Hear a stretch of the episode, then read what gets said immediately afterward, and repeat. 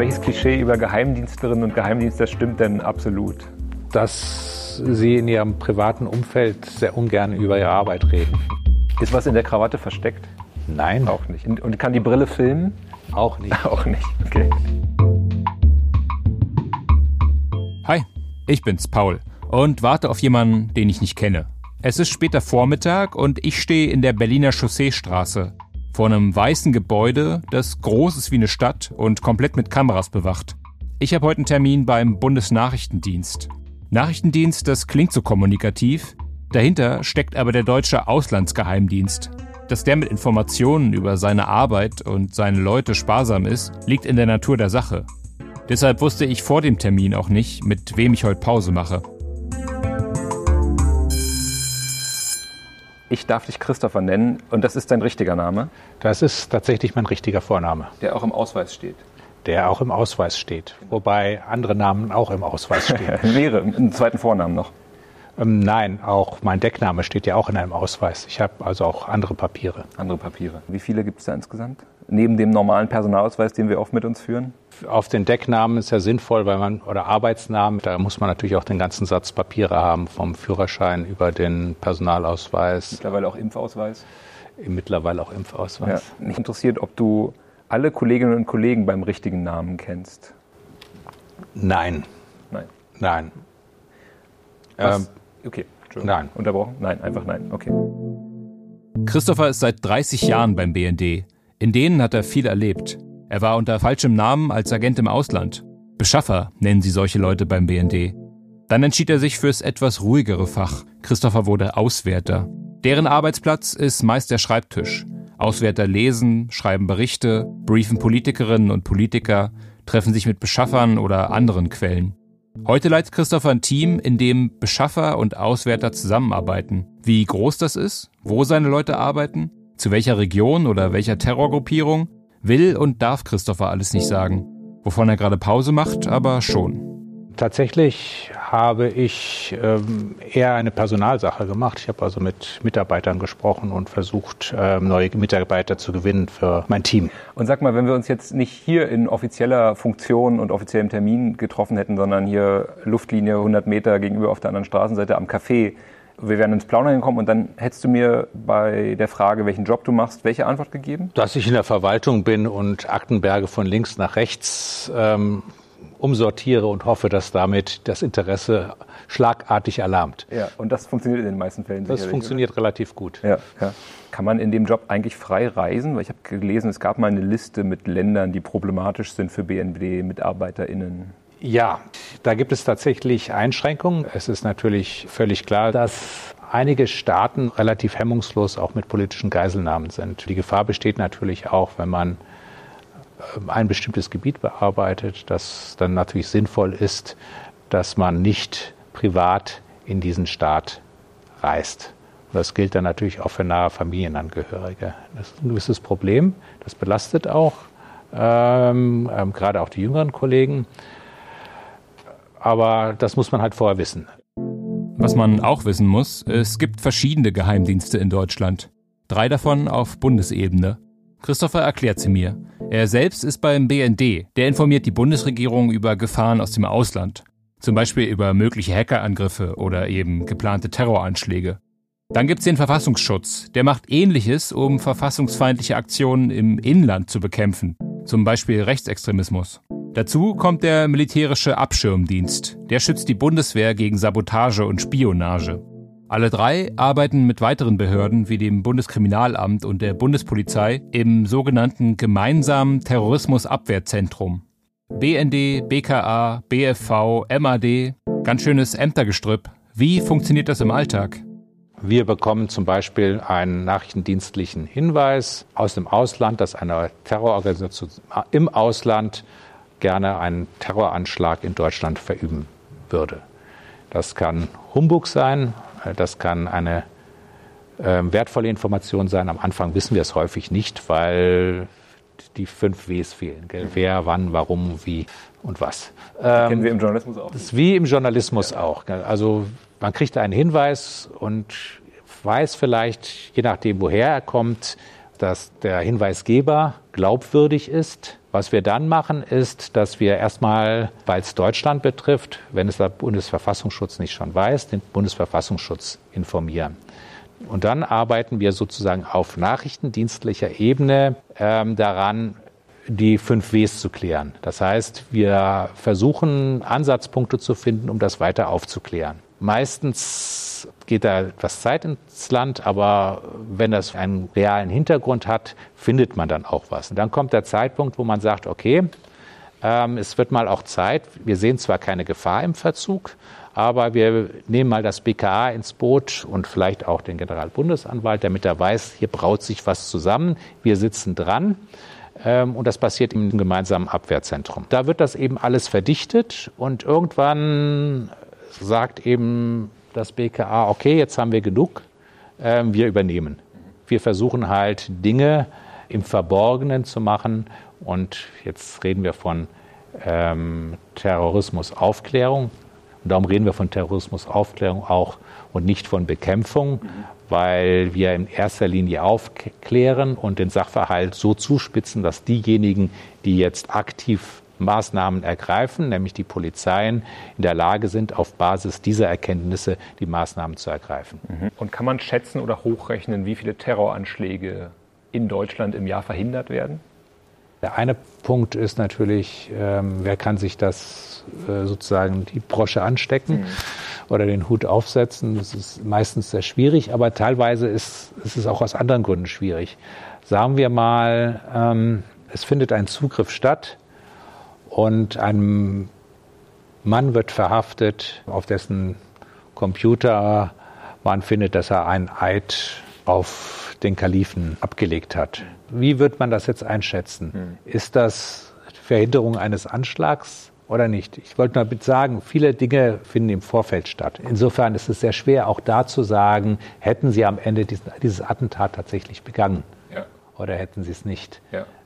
Und dementsprechend, ist die, dementsprechend ist die konkrete Zahl ähm, sehr schwer zu ermitteln. Es gibt Leute, die das machen, aber ich bin da mal etwas vorsichtig. Ja. Was man sagen kann, ist sicherlich ähm, 2016 ähm, das unglückselige Jahr, wo wir irgendwie so viele Terroranschläge auf deutschem Boden gesehen haben, mhm. ähm, und zwar auch rechtsextremistisch, mhm. wenn ich an ähm, München erinnern kann und natürlich Anis Amri als sozusagen der bedeutend schwerste. Am Breitscheidplatz. Am Breitscheidplatz, genau. Das ist auch äh, das Jahr, in dem vieles auch meines Erachtens verhindert wurde. Die rechtliche Grundlage oder der rechtliche Rahmen für die Arbeit des BND ist ja das sogenannte BND-Gesetz. Und jetzt gibt es viele Leute, die sagen, dass nach zum Beispiel 9-11 oder insbesondere in den vergangenen Jahren die Überwachungsbefugnisse des BND ein bisschen zu weit gingen. Ähm, letztes Jahr wurde das BND-Gesetz vom Bundesverfassungsschutzgericht. Bundesverfassungsgericht. Bundesverfassungsgericht, sehr gut. In Teilen als verfassungswidrig eingeschätzt. Kritikerinnen und Kritiker sagen, dass dort nicht gezielte Abhörmaßnahmen getroffen wurden, sondern wie so eine Art Schleppnetz durchs Internet gezogen wurde, um, um Daten und Informationen abzugreifen. Würdest du generell sagen, dass der BND zu viele Informationen hat? Nein, ich würde sagen, der BND hat zu wenige Informationen. Das ist aber wahrscheinlich eine Berufskrankheit. Man kann nie genug Informationen haben. Das geht einem als Journalisten ja nicht anders. Mhm. Die Frage ist, ob all die Informationen, äh, die man sammelt, erheblich äh, sind und ob die zielgerichtet sind und unter welchen Rahmenbedingungen man die sammelt und dass eben geschützte Gruppen nicht von dieser Informationssammlung betroffen sind. Es gibt Personen, die vor Überwachung durch den BND geschützt werden sollen. Deutsche Staatsangehörige zum Beispiel, Ausländer in Deutschland oder bestimmte Berufsgruppen wie Politikerinnen, Journalisten oder Juristinnen. Um sie hacken oder abhören zu können, braucht der BND einen begründeten Verdacht. Kritikerinnen und Kritikern gehen solche Überwachungsrechte trotzdem zu weit. Sie kritisieren auch das neue BND-Gesetz, das dieses Jahr beschlossen wurde und die Überwachungsbefugnisse des BND nochmal ausweitet. Der BND hat viel Macht, wird daher aber auch selbst überwacht. Es gibt verschiedene Gremien, die aufpassen, dass dort alles richtig läuft. Zum Beispiel das Parlamentarische Kontrollgremium oder jetzt ganz neu ein unabhängiger Kontrollrat. Die tagen auch und da müssen auch die Fachleute ähm, in der Regel Rede und Antwort ähm, stehen. Ähm, es finden auch Stichproben statt mhm. dann eben. Also zu Ermittlungen, da wird dann nochmal gefragt, wo war hier die Legitimation dafür, Überwachungserlaubnis? Genau, das wird im Vorfeld schon gemacht. Dann muss man natürlich berichten, was ist dabei rausgekommen. Mhm. Wie ist das Verfahren? Ist das noch gerechtfertigt, das überhaupt aufrechtzuerhalten oder muss man das jetzt beenden? Mhm. Es wird nicht nur einmal genehmigt, sondern es wird auch immer wieder vor, es gibt immer wieder eine Vorlage, Wiedervorlage und eine Prüfung, inwieweit die Aufrechterhaltung der Maßnahme noch genehmigt ist und inwieweit die einzelnen Maßnahmen, die daraus resultieren, gerechtfertigt waren. Mhm. Nochmal zu diesen Kontrollgremien. Können die jede Entscheidung des BND einsehen danach oder gibt es auch für die manchmal blinde Flecken, weil man dann zu denen sagen darf, das berührt jetzt nachrichtendienstliche Ermittlungen oder nachrichtendienstliche Vorgänge? Ähm, was wir nicht machen, ist unsere Methodik und Quellenhintergründe darzulegen im Detail.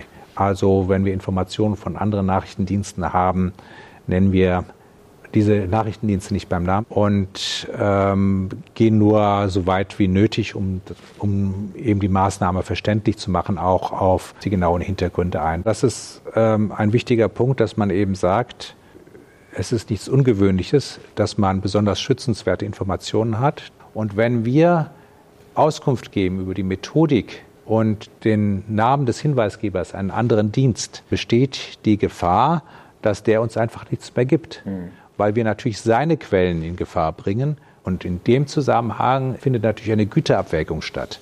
Das heißt, wie viel müssen die Gremien wirklich wissen, um ihre Aufgabe wahrnehmen zu können und ähm, wie viel sollten sie nicht wissen, um eben nicht diese längerfristige, ganz wertvolle Zusammenarbeit zu schädigen, damit wir auch die Informationen bekommen, die wir benötigen, um die Interessen der Bundesrepublik Deutschland zu schützen und zu verteidigen. Also halten wir nochmal fest, Sie haben jetzt keinen Zugriff auf mein Smartphone, wenn ich hier rausmarschiere, um zu überprüfen, was ich aus dem Gespräch mit nach draußen nehme. Nein, das haben wir nicht. Okay.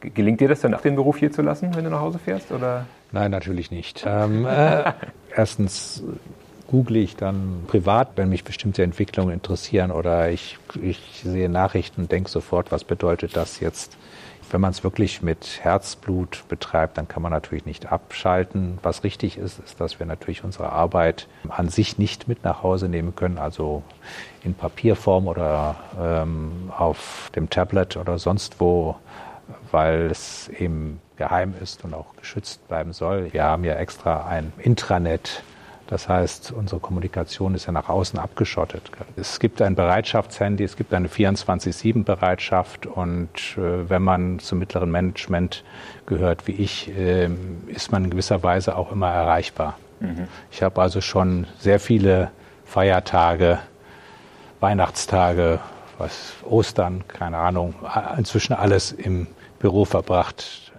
passiert halt. Ja. Und welches Klischee über Geheimdienstlerinnen und Geheimdienstler stimmt denn absolut? Dass sie in ihrem privaten Umfeld sehr ungern über ihre Arbeit reden, im Gegensatz zu vielen anderen. Okay. Ähm, und ich habe ja mit einer Formatfrage begonnen, nämlich wovon du gerade Pause machst. Und ich schließe auch immer mit einer, was kann gern für immer Pause machen? Na, ich könnte jetzt natürlich sagen, äh, ich möchte eine friedlichere Welt und ähm, die terroristischen Bedrohungen ähm, sollen aufhören, aber das ist natürlich ähm, unrealistisch. Ähm, Und da sägst du an deinem Stuhl dann. Außerdem habe ich dann keine Arbeit mehr, genau. Das war meine Pause mit Christopher vom BND. Die hat mir den James Bond-Mythos irgendwie reichlich verhagelt.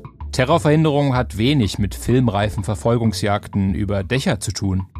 Da sind etliche Leute und Behörden beschäftigt, die eher im Stillen vor sich hinackern die Quellen pflegen, Berichte schreiben, Ermittlungen dokumentieren. Wie viele Anschläge sie so verhindern, wissen sie selbst nicht ganz genau. Und trotz aller Bemühungen erleben auch die Profis ständig Überraschungen. Wie gefährlich Anis Amri war, wusste der BND zum Beispiel schon vor dessen Anschlag 2016 auf einen Berliner Weihnachtsmarkt. Und dass die Taliban im August so schnell die Macht in Afghanistan übernehmen, hat der BND nicht kommen sehen. Christopher hat von einer anderen bösen Überraschung erzählt, dass Islamisten vier Flugzeuge entführen könnten, um die wichtigsten Gebäude der USA anzugreifen, hätte er für einen irrwitzigen und völlig unrealistischen Plan gehalten, bis zu den Anschlägen vom 11. September 2001. Seitdem sind genau 20 Jahre vergangen und immer wieder bewegt Christopher die Frage, Befindet sich unter den Informationen, die über seinen Schreibtisch wandern, nicht vielleicht der entscheidende Hinweis auf ein zweites 9-11?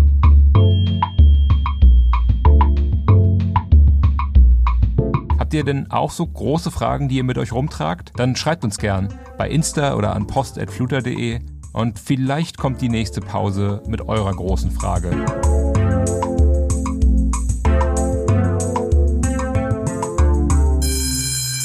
Große Frage, kleine Pause ist ein Podcast vom Fluter, dem Jugendmagazin der Bundeszentrale für politische Bildung.